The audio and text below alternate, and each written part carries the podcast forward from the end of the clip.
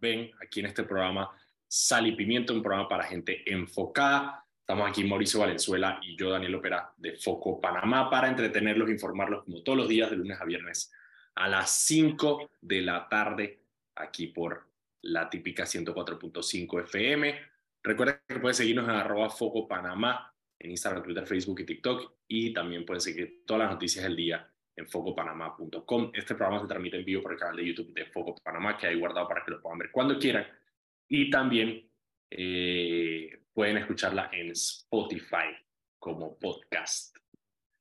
Mauricio, ¿qué se va? ¿Cómo te trata el frío inhóspito Bogotá, no?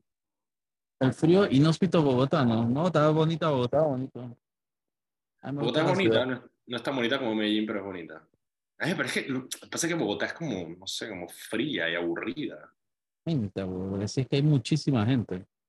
Sí, es una ciudad bastante grande. Y si subes a. A mí me impresionó la primera. O sea, ya cuando fui ahora de viejo, fui hace un par de años a Bogotá. Yo había ido desde peladito, pero ahora que fui de viejo, subimos, subí a Monserrate, que es el punto más alto de, de, la ciudad. Son tres mil y pico metros sobre el nivel del mar. Y cuando ves la ciudad, esa vaina no tiene final. O sea, claro, Bogotá es una meseta. Entonces, donde tú ves, es ciudad. Es que yo justamente decía esa vaina, que la ciudad no, no parece que tiene final. No, pero es bien bonita. Fui, fui, fui, a un museo ahí a ver una exposición sobre el conflicto tan brutal, que es un fotógrafo. Brutal, brutal.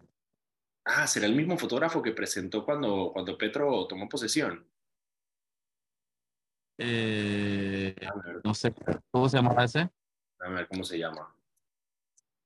Este se llama Jesús Abad Colorado. No, el más que documentó el conflicto de que, cha, brutal por décadas, décadas, de que en todos los lugares, entonces, nada, nada muy bien hecha. Muy bien hecha. Como. Voy a buscarla para ver, ahorita la busco para ver cómo se llama. Aquí está. No, Mauricio Vélez se llama el fotógrafo que él presentó. Ah, te, te recomiendo que lo cheques, es muy brutal. ¡Ey! Nada más quería comentar que ahorita en el caso Lavallato, que sí que la audiencia está ahora mismo eh, andando, eh, llamaron como perito a nuestro amigo el Fulo Linares. Eh, ¿Por qué? Fulo Linares es una persona que, bueno, ¿A, Fulo Linares, Fulo Linares. Él se dedica al derecho secretario, entonces lo llamaron como perito. Y fue el show de Fulo Linares, brother. O sea, por, por una hora eh, fue el show de Fulorinares, eh, todos, los, todos los greatest hits de Fulorinares. Democracia calle. O sea, todo, todo, todo, todo, todo. Entonces me dio risa porque el Fulorinares es bien, bien auténtico. Entonces, en un momento, la fiscalía objetó eh, una de las preguntas que le hicieron a Fulorinares y él contestó de que el código procesal dice que sí puedo hacer esto, que no sé qué que tocaba la defensa. Y la otra fue que, claro, al final la defensa está, está, la defensa de las personas implicadas está dejando que el fulo hable y hable y hable porque el fulo tiene un discurso eh, en contra de la regulación de las, eh, de las sociedades. Entonces, obviamente, el informe pericial que él hizo va en esa línea, ¿no? Eh, y la, como que la jueza en un momento como que honestamente le dijo, dije, miren, o sea, la, la, razón de este perito es para hablar de esto y esto y esto. Por favor. Es que hablamos ayer con Carlos Bartallo. Que, al final también los, peritos, man, yo, ahí hay que poner orden. Si tú estás hablando, tiene que dar un peritaje de X, Y, Z punto. Total. Pues ya, ya se aprovechan de la figura de perito para agarrar y montar uno, todos unos shows y unas vainas todas estúpidas que no tienen sentido. Y entonces, claro, la, la, la, jueza en un momento le dijo de que por favor la defensa eh, o la fiscalía, por favor haga uso de la objeción para mantener la discusión y las preguntas a, a, lo que atañe y no simplemente dejar que este más hable. Y nada, Julio Linares incluso fue el que le contestó a la jueza de que, ok, lo tomara en cuenta y vaina como para no, como para no hablar tanto, pues.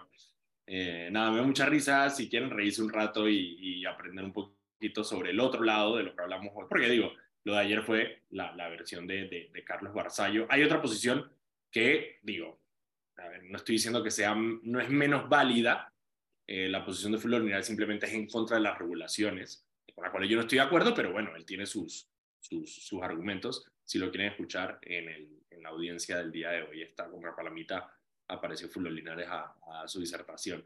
Lo que sí me da risa es que, claro, él está hablando de que, porque le están preguntando de que, bueno, en el periodo 2000, X, creo que es 2009, 2010, una vaina así, que es donde se dieron estos, estos actos, preguntándose la, relación, la, la regulación que había en ese momento, y él dice como que no, bueno, no, esas regulaciones no eran las mismas porque a partir del 2016, de 2017 hubo nuevas regulaciones y, nada, yo quería preguntarle, dije, eh, pero una preguntita, ¿por qué, se, ¿por qué esas regulaciones en 2016? ¿No será precisamente por el tema de los Panama ¿No es esa la razón por la cual empezaron a haber regulaciones? Exactamente. Fue precisamente por el caso de Panama que hubo esta había, ahí había un libertad absoluto con el tema de las sociedades. Total, hacían lo que les daba la gana. Hacían lo que les daba la gana con esas sociedades. Obviamente ahora hay más regulaciones. Eh, y bueno, hay personas como Fulvio Linares que no le gustan las regulaciones porque Fulvio Linares, ante todo, y no lo digo con una connotación negativa, eh, más con una connotación descriptiva, Fulvio Linares es un pirata. Él, él, él es, él, el, el, pensamiento de él es que mientras menos regulación haya, mejor. Lo que sí extraño es que Chuchi Linares, cuando estuvo aquí en el programa, la vez que lo entrevistamos, no esta última vez del cáñamo, sino antes de esta, él mantaba todo como, como tranquilito, pues. No, no era el Flo Linares que, que yo conozco, porque ahora es candidato, entonces ahora está, un poquito más, ¿sabes? No? Hay, que, hay que guardar un poquito más las, las opiniones y las apariencias. Mauricio, hoy vamos a tener dos entrevistas. Eh, una, vamos a estar hablando con, y no me quiero equivocar aquí, eh, con Víctor Pérez, que él es presidente de la asociación, esa te va a gustar, eh, Asociación Panameña de Exportadores, y Víctor Pérez es lechero. Eh, y vamos a hablar un poquito de leche con Víctor Pérez, cómo está el sector, eh, cuáles son los, los, retos del sector lechero en, en, Panamá y en general del sector de la exportación. Eh, también porque, bueno, eh, a raíz de la, del, del, de la mina de cobre de First Quantum, em, las exportaciones panameñas obviamente aumentaron porque el cobre, obviamente ahora es un producto que exportamos y exportamos bastante. Claro, entra en la cifra. Claro, entonces él como presidente de la Asociación Panameña de Exportadores, quiero hablar con él también de, de eso, tanto del tema del sector, eh, del sector lácteo, que es en el que él tiene experiencia, pero también en general de las exportaciones de Panamá. También quiero saber qué estamos exportando. Yo, verdad, que no tengo ni idea de qué, qué estamos exportando en Panamá, aparte de eh, vergüenzas públicas cada vez que... Exportamos hasta ranas. ¿no? Exactamente. Bueno, y exportamos vergüenza cada vez que Martinelli sale Ah, no, ni hablar, ni hablar que pasamos vergüenza y pena ajena. Ya que en algún medio español. Mira, yo quería hablar un poco sobre, nosotros tiramos una glosa que ha dado bastante, ha dado bastante qué hablar. Hoy hay dos temas que Foco, honestamente, fue, estuvo, estuvo, estuvo ahí fuerte. Eh, uno fue el tema que sacamos, obviamente, la, la, la, nota que sacó Irma sobre, sobre la agresión que recibió eh, Raque Martínez por parte de su, de su expareja. Eh, obviamente. Yo tengo que ser sincero, sí, obviamente todo tipo de violencia hay que condenarla, pero no tengo idea quién es Raquel. Sí, no, Raquel, Raquel es una influencer. Eh, ella... ¿Qué es un influencer? ¿Ah? ¿Qué, qué, qué es influencer? Maya, ¿qué haces? Ella, por ahí. ella es modelo y también, claro, sirve como, como embajadora de marcas. Básicamente las marcas eh, la contratan a ella para promover sus marcas. Eh, a través de su página y hace vainas de make-up, hace vainas de maquillaje, hace vainas de travel, hace vainas de perro también. Así que esa es su marca. Y el otro man, no sé, ni, no sé quién es el exnovio de ella, que también aparentemente es influencer, pero no tengo ni idea de quién es él. Eh, Jinping. Así se conoce en el mundo artístico, en el mundo farandulístico como Jinping. Eh, pero nada, esa la agresión que recibió, que dio Raquel, obviamente que la, la, la, condenamos, obviamente, porque la violencia contra la mujer no tiene ningún tipo de cabida en una sociedad normal. Eh, y funcional. Esa, pero la otra que también dio mucho de calar fue la, la noticia sobre el tema de la Cámara de Comercio. Y la crítica viene porque la Cámara de Comercio eh, hizo un evento que lo felicito, que se llama Agenda País, donde ellos le presentan eh, la Agenda País de la Cámara de Comercio a diferentes actores, entre ellos a los partidos políticos. Y eh, Martinelli fue... la Cámara de Comercio demostró literalmente por qué la gente los detesta. Es literalmente que cero congruencia en su discurso. Cero todo. Los manes, o sea, tú los ves a cada rato hablando pendejadas de que hay la institucionalidad del país, ay, la corrupción, ay, juntos mejoraremos, sé qué mierda. Y, y, y tienen de invitado honor al papá de la maleantería de este país, a Ricardo Martinelli. Lo tienen como invitado honor para el acto de, del Plan País, un tipo que se ha encargado de destruir literalmente al país, destruir la institucionalidad del país, la, moral, la ética, todo. Y, ni hablar de eso. Entonces lo tienen como invitado. Entonces después se andan preguntando y ñañequeando ese poco de rabi blanco de que, ay, la gente no nos quiere, la gente no, no, no. Claro, es una bola de maleante, literalmente. Hoy la Cámara de Comercio se puso la etiqueta que siempre, literalmente que siempre ha tenido, pero un poquito más, más de, más, más, más sin taparse, ¿no? Son una bola de maleantes.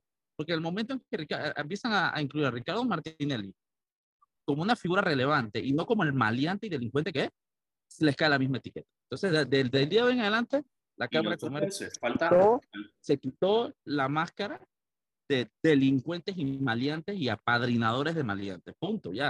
A voy a decir, falta de tacto político por dos razones. em, falta de tacto político. Simplemente están actuando y no, no, no tienen un tacto político. Bueno, por eso, pero falta eso, falta de congruencia política. Te voy a decir dos cosas. Uno, simplemente dos. Cuando, ¿te acuerdas cuando Clemán era presidente de la Cámara? Hubo una, un intento de Martinelli de acercarse a la Cámara de Comercio no sé si tú te acuerdas de eso. Em, y el, y el, Clemán fue muy inteligente, eh, de alguna manera, en no demostrar ningún tipo de apoyo público a Ricardo Martínez. Em, y eso es ser congruente. Y el otro, si tú quieres invitar a todos los actores políticos, que es válido, ¿sabes quién hace eso? Y lo hace muy bien. La embajada gringa. La embajada gringa también invita a RM realizando metas a sus eventos. Pero no invita a Martinelli. Invita a otros actores dentro de realizando metas, em, que de alguna manera tienen una, después que sean pendejos, porque igual están realizando metas. No son designados por el gobierno de Estados Unidos como corruptos, ni tienen procesos eh, penales en este momento pendientes de una sentencia. Em, así que nada, eso. Simplemente quería mencionar lo de la, lo de la Cámara de Comercio. Son las 5 y 15. Ah, la otra persona que vamos a tener hoy, rapidito, va a ser a Daniel, nuestro amigo Daniel Lombana, porque puso una demanda de inconstitucionalidad por el tema de, las, de, la, de la descentralización paralela. Así que vamos a hablar con él para ver qué fue esta demanda. Me pareció, eh, porque lo leí por encima y básicamente lo que dice es que le quita facultades al presidente y me gustaría saber por qué la puso esa manera. Vamos a cambio, cuando regresemos vamos a estar con Víctor Pérez, eh, presidente de la Asociación de Exportadores de Pan. Estamos de vuelta en su programa Sal y Pimiento, programa para gente enfocada. Estamos aquí Mauricio Valenzuela y yo, Daniel Opera de Foco Panamá, para entretenerlos y informarlos. Como todos los días, de lunes a viernes a las 5 de la tarde, aquí por la típica 104.5 FM. Recuerda que puedes seguirnos en arroba Foco Panamá en Instagram, Twitter, Facebook y TikTok. Y también puedes seguir todas las noticias del día en focopanamá.com. Este programa se transmite en vivo por el canal de YouTube de Foco Panamá y también queda ahí guardado para que lo puedan escuchar cuando quieran y lo pueden escuchar también como podcast. Estamos con, le doy la bienvenida a Víctor Pérez, presidente de la Asociación de Exportadores. Es Asociación de Exportadores. Asociación Panameña de Exportadores. ¿Cómo estás, Víctor? Bien, gracias, buenas tardes. Gusto estar aquí con ustedes. Qué bueno, gusto saludarte. Víctor, primera pregunta. ¿Qué es lo que más exportamos nosotros en Panamá? Bueno, cobre, cobre es nuestro principal producto de exportación. En este momento, cobre representa el 75% de las exportaciones del país. Wow. Yo juraba que eh, eran corruptos. cobre es el 75% de las, de las exportaciones del país. Es 75%, correcto. Wow. desde, desde, desde que empezó, no, bueno, desde que empezó a operar la mina, 2017. Eh, 2019 creo que fueron las primeras exportaciones de cobre. Eh, empezó a marcar cobre como el producto más, más, más importante dentro, dentro de nuestra oferta exportable, eh, que tradicionalmente había una oferta exportable más ligada a temas de productos eh, agrícolas y productos agroindustriales. pero bueno, como referencia, por ejemplo, el segundo producto de exportación sería banano, por ejemplo, ¿no? Seguido de, de, de desechos metálicos y luego madera, perdón, sí, madera. Seguido, perdón, seguido, antes de madera, ¿me dijiste cuál? Eh, desechos metálicos. Desechos metálicos. Producto para reciclaje, correcto. Ah, no sabía que había una industria tan grande de eso. Correcto, así es. Es un, es un proporción importante. Y bueno, también tengo otros rubros como, como camarones, que pesca también, eh, café eh, y, y, y, otros rubros dentro del ecosistema de exportación. Y ustedes como, como, como asociación, eh, digo, ¿cuál es, ¿qué es lo que está dentro de las facultades de ustedes como asociación con este tema de exportaciones en Panamá? Bueno, Apex, la Apex es una asociación que tiene 50 años eh, de haber sido fundada y lo que Apex aglutina a exportadores que están desde el sector primario, es decir, a exportadores, por ejemplo, de frutas eh, o de productos eh, agropecuarios o agrícolas, hasta las empresas que vendan servicios, por ejemplo, de cumplimiento o logístico, por ejemplo, al, al, a los exportadores. Es decir, tenemos una visión o buscamos proveer una visión de 360 grados sobre todo el ecosistema de exportación. Sector primario, sector agroindustrial, sector industrial, empresas por el servicio y, por ejemplo, también empresas que están en el sector transporte logístico, como aerolíneas, puertos, con el fin de poder eh, proveer un soporte integral a todo lo que requiere o lo que se requiere para, para poder exportar, eh, incluyendo temas como promoción de políticas públicas, eh, temas como promoción de ofertas portadas en, en extranjero y también eh, alineamiento de lo que es la, el, el, la construcción de, los, de, los, de la infraestructura que se requiere para poder eh, promover también mayor cantidad de productos exportables. En resumen, nuestro rol es hacer que exportar de Panamá sea fácil. ¿No? ¿Y, cuáles son, ¿Y cuáles son las actuales, digamos, que tú dirías, la, las trabas más importantes que hay eh, en, en, bueno, yo creo que varía mucho de sector a sector, pero si hubiera alguna de manera general que fuera como una traba o trabas que hay para, para, para, para que haya más exportación en nuestro país? Sí, hay una que es realmente un común denominador y yo te diría que es los procesos.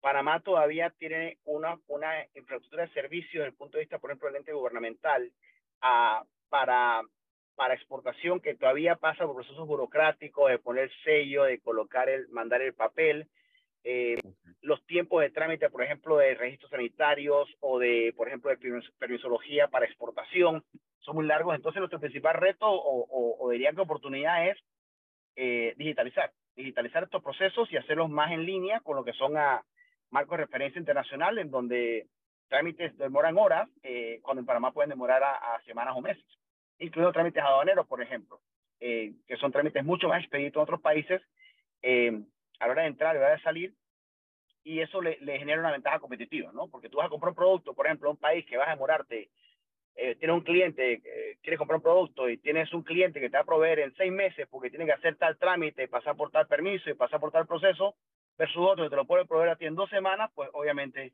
probablemente vas a correr de dos semanas, eh, porque simplemente pues la, la, son oportunidades que, que, que, que mundo quiere materializar lo más rápido posible. Entonces ese es como nuestro principal reto, sobre el cual nosotros como asociación también trabajamos muy fuerte todos los días, buscando las fórmulas para que esos procesos de digitalización entren en línea, entendiendo también que obviamente debe ser por un orden, de, digamos, de prioridad o por un orden de cuál trámite puede generar el mayor impacto dentro del ecosistema completo y eso es parte de nuestro rol. Identificar cuáles son las áreas de oportunidad y transmitírsela al, a los gente que son los regentes de esos temas para que apliquen pues la, los correctivos, apliquen las acciones que se requieren específicamente en esa área, con el objetivo de que esa área que cree pues mayor volumen de exportación, luego vaya apalancando una a las otras como si fuera un efecto cascada. ¿no? Y, y, una pregunta, porque claro, desde el 2019 si entra el cobre a, a, marcar y se convierte en el producto número, o sea, el producto que abarca el 75% de las exportaciones, eh, ¿cómo ha sido la, la, la, comunicación entre la asociación y la, y la mina, entendiendo que, bueno, de la nada entra este actor eh, enorme eh, al proceso de exportaciones eh, nacional? Bueno, yo tuve la oportunidad de visitar la mina antes de ser presidente de Apex y digo, eh, eh, y fue con el objetivo de, de, entender, o sea, conocer, conocer la operación, eh, ver la, la, la, la, escala que tenía y escuchar un poquito también de parte de, de, de, la empresa, pues los objetivos que tenían y lo que estaban empezando a hacer. Y, la verdad que quedé a, impresionado desde el punto de vista de, pues, de, la, de la infraestructura y la escala de la operación. Eh, y también del montaje, o sea, la calidad del montaje que se veía que estaba llevándose, que se estaba dando. Eh, entonces, yo creo que hace una comunicación eh, de, de, de, ir aprendiendo juntos sobre cuáles son, pues, eh, por un lado, eh, el valor que puede aportarle el sector exportador a la operación de una inversión de, de, esta, de esta escala, pero por otro lado también entender cómo esta escala o esta operación puede apalancar el, el, el sector exportador en este momento, ¿no? Y las oportunidades que se pueden fomentar alrededor de tener eh, una, una operación de ese tamaño y lo que eso implica para otras áreas, ¿no? Que quizás, eh, por ejemplo, ahí están generando, por ejemplo, eh, eh, lo que es la parte de talento humano, la formación, por ejemplo, de ingenieros o especialistas en la parte de, manejo de carga de granel, por ejemplo. Ese tipo de temas puede luego brindar un beneficio para otros sectores que quieran exportar o importar materias primas para ese tipo de procesos. El tema de la parte de capacidad instalada, por ejemplo, generación eléctrica, ¿no? O temas de energía sostenible. Todos esos temas que adelanta o lleva adelante la mina son temas que eventualmente pueden brindar, nos pueden brindar otros aprendizajes eh, eh, y también promoverme y, también entender mejores prácticas para luego entonces nosotros aplicarlas en otros sectores que se pueden beneficiar de ese aprendizaje y también a la vez en las sinergias con algunos temas que, que, que la mina en el día a día, como por ejemplo la parte de proveeduría de productos o servicios para, para la industria. ¿no? Entonces es como una relación dinámica que creo que está empezando, pero con el tiempo la idea es poder irla escalando, irla, irla, irla incrementando eh, para que se convierta de alguna forma como un dínamo o un motor de impulsar no solamente las exportaciones de cobre, sino otras exportaciones u otros rubros también que tienen potencial de exportar en Panamá. Y saliendo un poco entonces de, este tema de exportaciones, porque vi que tu, tu, tu background es en el sector lácteo. Eh, y eh, eso es una de las, de cosas que quería hablar, y yo no sé si Mauricio también está interesado quizás en hablar del tema. Eh, porque yo recuerdo, bueno, en los últimos años ha habido como un poco de tensión entre los productores de leche eh, y las empresas que están instaladas en Panamá que compran esa leche. Me acuerdo algunas, eh, algunas reuniones que ha habido, por ejemplo, con, con el tema de, productores de leche en Azuero sobre que si la leche A, que si la leche C, que están trayendo, que no están trayendo, cómo está el sector lechero en Panamá y sobre todo si estamos, si la producción local está abasteciendo lo que se necesita en el país. Miren, en este momento la producción local no, no está abasteciendo la producción del país, pero eso también ha sido un tema histórico. O sea, Panamá, nosotros eh, éramos 50% deficitarios en leche de, de, los años 80, 90. Y obviamente también depende del tipo, el rubro de producto, porque cuando hablamos, por ejemplo, de leche fluida, eh, principalmente leche graduada, para envase, ahí tenemos abastecimiento de 100%, por ejemplo, de producto local. Pero Hay un abastecimiento del 100% en leche graduada.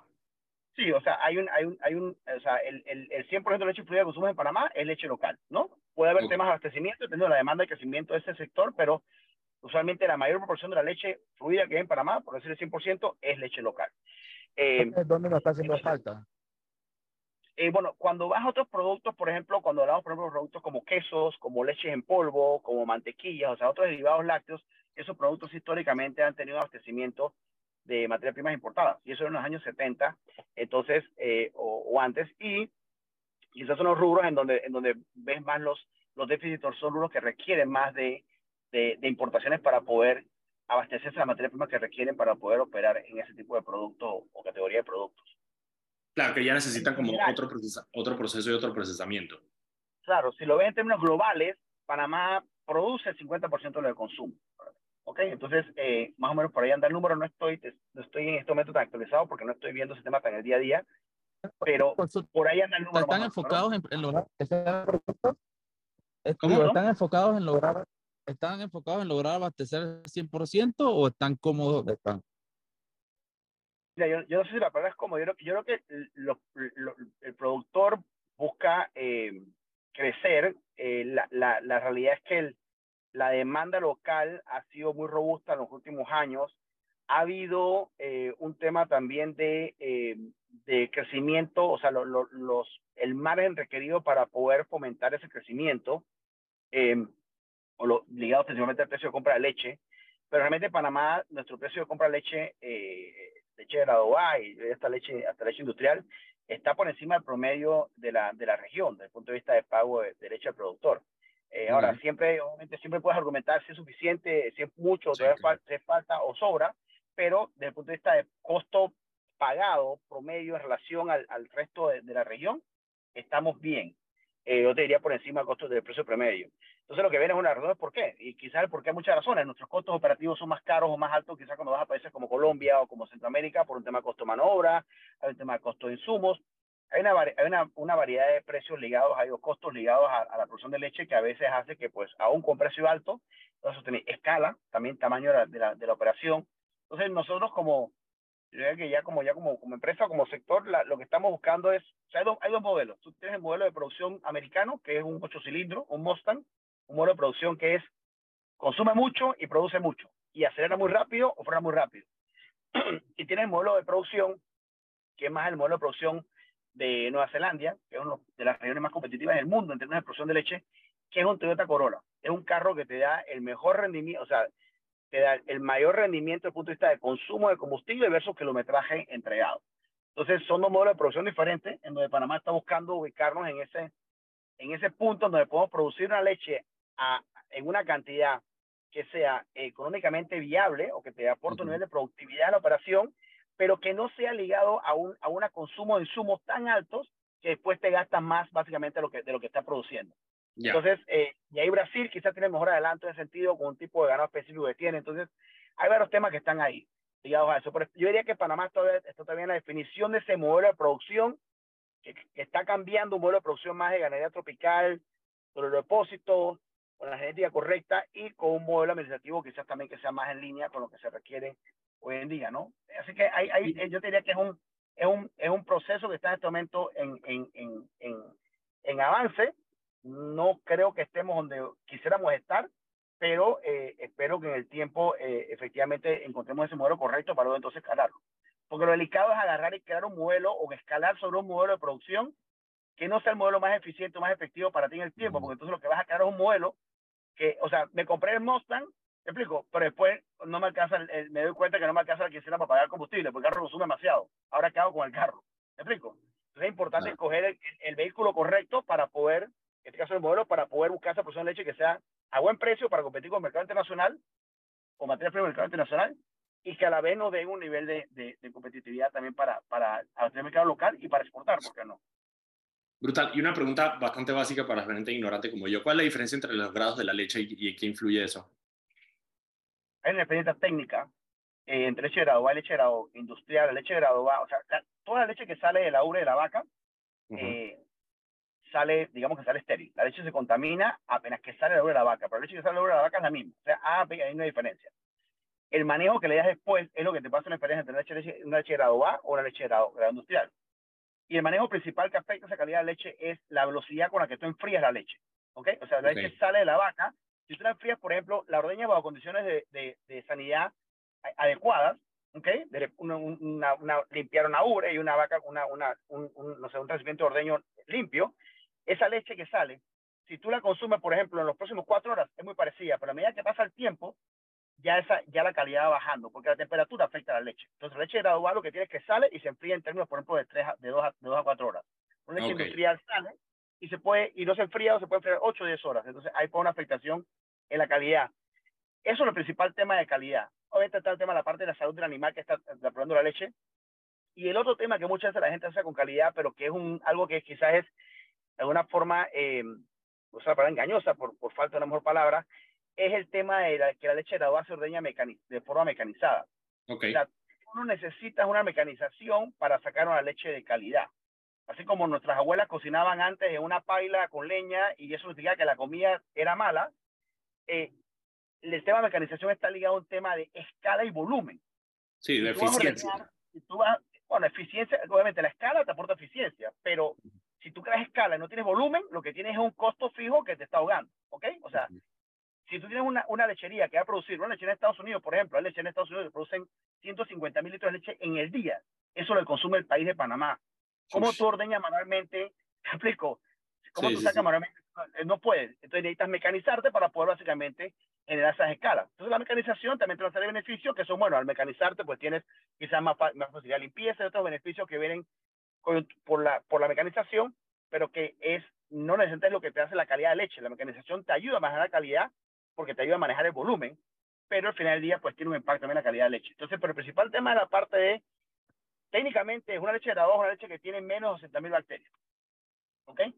Arriba de 60.000 bacterias se considera una leche eh, ¿Y, esas bacterias, ¿y esas, bacterias, esas bacterias se obtienen en el, en el proceso de, de, ordeñar, etcétera, o son, o es algo en el, la alimentación de la vaca o algo? Nada más para tener un no esas bacterias como cuando tú, cuando tú sales a la calle en este momento y tú, cualquier cosa que tú tocas, estás agarrando bacterias. No todas esas bacterias Ah, son dañinas te van a matar. Es un tema de, de- de infraestructura del sanitaria. medio ambiente, del medio ambiente. Hay algunas bacterias que obviamente son bacterias que son ya patógenos, eh, que obviamente que pueden, eh, están dentro de toda la flora bacteriana que salimos a la calle, hay bacterias que son buenas y bacterias que son patógenos, y una que son, una cosa te da gripe, otra bacteria te puede crear un tema mucho más crítico, pero son bacterias que están en el ambiente, que entran en contacto con la leche y que empiezan a, la leche pues siendo un medio de cultivo o el alimento perfecto, obviamente encuentran un medio de cultivo para crecer ahí, ¿no? Y entonces empiezan a crecer a diferentes velocidades, eh, empiezan a crecer. Mauricio, no sé si tienes una última pregunta para Víctor o estamos cool. Yo creo que estamos, estamos bien, tío, se entendió bastante bien. Víctor, muchísimas gracias por el brief aquí del, del tema. No solo a mí me interesa mucho el tema del- de, de- de- de- de los lactos y, y- y no, o sea, me, me- aproveché que, que te teníamos aquí en el programa. Quizás te agarramos fuera de base porque me dijiste que ya estabas un poco desconectado del, del- del- de la industria. Sigo estando ahí por el tema de la parte de compra de leche, lo ven ya otras personas en la organización, está más al día en términos que sea la parte de proporción que hay, pero son números que cambian eh, y si los tenemos en mente, no, no cambian tampoco tan, tan rápido, pero bueno, es un reto por, por, por alcanzar, ¿no? Yo, bueno, yo creo que aquí lo, lo, lo importante es que, yo creo que el- en, la, en la falta de producto también se crean oportunidades, lo bueno es que hay una oportunidad de mercado en Panamá, es que lo que nos toca pues es desarrollar ese modelo de producción que nos permita a nosotros aprovechar ese mercado local y también esa escala, pues, e- es- ese volumen de, de producción eh, eh, para el mercado local genera, genera un volumen que también crea una disponibilidad para exportación. Creo que aquí es donde quiero quizás hacer una, un, un, un, un- una, una, un, un comentario. Sí, es sí, que, y, y transmitir algo que lo- yo creo que lo, lo, un tema importante de la exportación en, en general. Cuando tú tienes un, cuando tienes un mercado como el de Panamá, que es un mercado de 4 millones de habitantes, tenemos un mercado aquí local, pero es un mercado pequeño en términos de- del mercado mundial, que son 7 mil millones de personas. Entonces, en la medida que nosotros eh, podamos accesar o crear infraestructura o, o exportar toda esa capacidad adicional que se va creando, no solamente permea en divisas, sino que también permea en un sector con más escala, con mejores eficiencias, que luego también permea de vuelta hacia el mercado local. ¿Ok? Ok. O sea, un país productor a escala mundial debe tener mejores precios para su mercado local que un país que solamente es consumidor. Claro. Y eso tiene que ver con el tema del costo de vida de los panameños, tiene que ver con el tema de inflación, tiene que ver con el tema de seguridad alimentaria. Entonces, eso es un fenómeno importante. Yo creo que es algo importante resaltar que la exportación es buena, porque no solamente es un generador de divisas, sino que también es un generador de competitividad que permea hacia el mercado local y hacia el consumidor local, que somos todos nosotros los que estamos aquí en, en el, en el país. Clarito. Eso es Y me quedo aquí en su programa Sal y Pimiento, un programa para gente enfocada. Estamos aquí Mauricio Valenzuela y yo, Dani López de Foco Panamá, para entretenerlos e informarlos como todos los días de lunes a viernes a las 5 de la tarde, aquí por la típica 104.5 FM. Recuerda que puedes seguirnos en arroba Foco Panamá en Instagram, Twitter, Facebook y TikTok y también puedes seguir toda la noticia del día en focopanamá.com. Este programa se transmite en vivo por el canal de YouTube de Foco Panamá. Ok, nos acompaña hoy, en segunda entrevista, eh, un amigo de la casa, Daniel Lombana. ¿Cómo estás, Daniel? ¿Cómo andan, muchachos? ¿Todo bien por acá? Bien, estoy viendo que estás en la calle. Mira, por- yo creo que por primera vez que va a estar Daniel Lombana en el programa, no vamos a hablar de la Caja del Seguro Social. Eh, Daniel, pusiste una denuncia, una demanda de inconstitucionalidad en la Corte Suprema de Justicia por el tema de la descentralización. ¿Qué es lo que estás demandando? Porque me pareció bastante curioso eh, hacia dónde lo estás apuntando, para que le expliques un poco a la audiencia en qué se basa tu demanda de inconstitucionalidad. Mira, simple y sencillo. La constitución es en derecho la norma máxima, la norma suprema. ¿eh?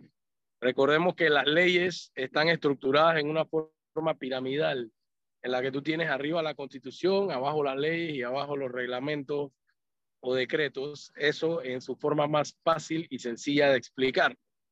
Por tal razón, ninguna norma inferior puede contravenir una norma superior ni excederse de lo que aquella le permite. Ok. Eh, hay un fallo previo que apenas yo escuché a Nito decir que él no tiene nada que ver con la, con, con la descentralización, de una vez me vino a la mente que es el fallo de la Corte cuando declaró la inconstitucionalidad de la Autoridad Nacional de los Ingresos Públicos, una institución que no sé si la recordarán, pero fue creada durante el gobierno de Martinelli. Esa era la que el señor Cucalón era el administrador. Ok, no, no, ni siquiera sabía que se había creado una autoridad para eso. Ajá. Sí, la, la ANIP, se llamaba la Autoridad Nacional de los Ingresos Públicos. ¿ves? Me acuerdo de eso, ajá. Entonces, esa institución fue demandada por Miguel Antonio Bernal y otro abogado de inconstitucional la sola existencia de esa institución y los argumentos iban en la línea de que la responsabilidad del presidente y del órgano ejecutivo de vigilar la recaudación y de administrar las rentas nacionales viene dada por la constitución. Tú no puedes mediante una ley determinar que le vas a quitar esas funciones al presidente, al ministro de Economía y Finanzas, y se la vas a dar a una autoridad que se va a llamar la Autoridad Nacional de los Ingresos Públicos. Eso es inconstitucional. La Corte en ese fallo elabora mucho sobre eso. Incluso dice que el, el ministro pierde el control sobre la cuenta única del Tesoro y toda una serie de cosas más que trastocan el diseño administrativo que da la Constitución. Por eso empecé... lo que dice la Corte es, el presidente, usted es responsable de recoger los impuestos, usted no puede delegar esa responsabilidad. Sí, no se puede. la Asamblea, en todo caso, que es la que legisla, no, y el presidente sanciona también, o sea, no pueden, eh, de hecho, esto está prohibido por la Constitución, emitir leyes que contraríen la Constitución. Ok. Entonces, un escenario muy similar veo yo en lo que está pasando con la Autoridad Nacional de Descentralización. Y como quien dice, me, me hizo clic cuando escuché al presidente decir como que eso no es conmigo. Entonces yo dije, espérate, ¿cómo que eso no es contigo? Si la constitución establece claramente que el garante del proceso de descentralización debe ser el órgano ejecutivo. ¿Ve? La constitución establece claramente que el coordinador de la administración pública es el presidente de la República. Entonces, ¿cómo es eso que a través de una ley tú le traspasas estas competencias de coordinador de la administración porque la Autoridad Nacional de Descentralización tiene funciones coordinadoras? La ley lo dice. Incluso que los organismos del Ejecutivo tienen que coordinar con la Autoridad de Descentralización y otras entidades del sector público tienen que coordinar. Entonces, imagínate, ¿cómo voy yo a poner al órgano ejecutivo, que es uno de los tres órganos del Estado, a regirse bajo la coordinación de una autoridad de descentralización? Ya de salida. Por, por, debajo. Sí, ya de salida por ahí empezamos mal. Ok. Eh, esta ley, yo me di cuenta como que ellos mismos se fueron dando cuenta que tenían muchas cosas que eran muy inconstitucionales, porque incluso antes de la reforma, hubo una reforma en el 2015, antes de la reforma, se había incluso trasladado a los municipios la facultad de la recaudación del impuesto inmueble, que va en la misma línea de lo que ya se declaró inconstitucional con la NIP, que es que el, el Ejecutivo no puede trasladar las competencias de recaudación eso le compete a él. Entonces, eso sí lo echaron para atrás. eso lo reformaron, lo reformaron más o menos como para arreglarla un poquito, pero, igual ponen que la recaudación la hace el MEF, pero le tiene que pasar la plata a los municipios en una forma un, un poco imperativa y que no le deja margen al ejecutivo de decir nada. O sea, si el ejecutivo toma como, acuérdate que el ejecutivo es el que está llamado por la Constitución a administrar las rentas nacionales. O sea que si un momento el Ejecutivo toma la decisión, tú sabes qué, este año esa plata no puede ir para allá, esa plata tiene que ir para otro lado. la ley no le da esa opción porque la ley dice que el MEP ah. tiene que recaudar y transferir. ¿Ve? Entonces, esa es una de los argumentos que... Dame, un segundo, espérate, pues Mauricio tenía una pregunta. Mauricio. Digo, pero en el caso de los municipios, ellos no, que, ellos no cuentan como ejecutivos, es lo que es la pregunta. Ok. En el caso de los municipios, ellos son gobiernos autónomos, gobiernos locales que tienen autonomía y también hacia allá hay algunas cosas que yo apunto en la demanda. ¿Por qué? Porque la estructuración que hace la constitución hay que respetarla. Es decir, tú no puedes inventar por la ley un cuarto órgano del Estado que lo vas a igualar al mismo grado de los poderes, de los tres poderes. Eso no se puede hacer. ¿Ve? Entonces la constitución te establece una relación entre gobierno central y gobiernos locales. Estás metiendo una, una autoridad que no existe en el diseño constitucional a mediar entre el gobierno central y los gobiernos locales. Eso no está bien. Además, la ley dice que esta autoridad tiene que certificar, tiene que capacitar a los municipios para que entonces los municipios puedan tener acceso al proceso de descentralización, lo cual es una limitante. Pues recordemos que también ha habido jurisprudencia que establece que donde la ley limita, cuando la constitución no limita, eso es un exceso. Pues recordemos que pasó cuando se exigía estar inscrito en un partido político para poder correr para presidente. ¿Ves? Eh, los únicos requisitos para correr para presidente están en la Constitución. Ser mayor de edad, eh, ser, eh, tener más de 35, años y ser panameño por nacimiento. ¿Ve? La ley no te puede meter un tercero para limitar que tienes que estar inscrito. Bueno, lo mismo. Los requisitos para acceder a, la descentralización están en la Constitución. Y no puede la ley no te puede decir que ahora te tiene que certificar una entidad para que el municipio pueda tener acceso. Aparte que eso se presta para burocracia, se presta para politiquería, porque entonces... Dame un chance. Vamos tengo un cambio pendiente. Vamos al cambio y ya regresamos con Daniel Lombana para que nos explique cuáles son sus expectativas sobre esta demanda de inconstitucionalidad. Vamos al cambio y ya regresamos. Vamos a saltar el intro. Estamos de vuelta en Sal y para poder tener este último minuto con Daniel Lombana. Daniel, entonces, para recapitular, básicamente lo que estás demandando es la autoridad de centralización como tal. La creación de la autoridad, el artículo de la ley que la crea. Yo, yo considero que la vía idónea era la que estaba antes, una Secretaría de Descentralización dentro de la presidencia, adscrita a la presidencia y dirigida por el ministerio y por el presidente, que eso es lo que la constitución establece. Recordemos que cuando tú me hablas de autonomía, estamos hablando de una, eh, una entidad que tiene derecho a autogobernarse, y a que ningún ente externo incida en sus decisiones. Eso no cabe en este caso por cómo la Constitución lo diseña. Brutal. Ok, ¿y cuáles son tus expectativas sobre esto? O sea, ¿hay, hay, ¿crees que hay suficiente, eh, digamos, no tanto en la demanda, pero también en, en, en otros fallos de la Corte como para que pueda haber una decisión sobre esto? Mira, yo realmente lo presenté porque tengo la expectativa de que proceda y de que sea decidido en esa forma eh, evidentemente, y también por el tema de que no, no puede haber este nivel de turbiedad en el manejo de, de los dineros del gobierno central, eh, como ya lo estamos viendo. Esto es una tiradera de pelota para aquí, para allá, el presidente no sabe, pregúntale al otro, yo no fui, fue PP, no sé qué. Eso, eso, no puede ser, eso no puede ser, esto tiene que estar claro y la constitución lo establece claramente. El presidente es el garante y eh, de, la, de la descentralización y es el coordinador de la administración pública. Tampoco se puede estar prestando esto para poner chivos expiatorios y que ponte tú ahí, coge todo el fuego tú y el presidente se desconecta de su responsabilidad. Entonces, yo realmente espero que la demanda proceda. O sea, lo, el primer paso es hay que admitirla, luego tiene que venir la vista de uno de los procuradores. Este proceso en teoría no es muy largo, porque ya luego de la vista vienen los alegatos y finalmente viene el fallo. Así que bueno, a ver qué nos dice la Corte. Brutal, brutal, brutal.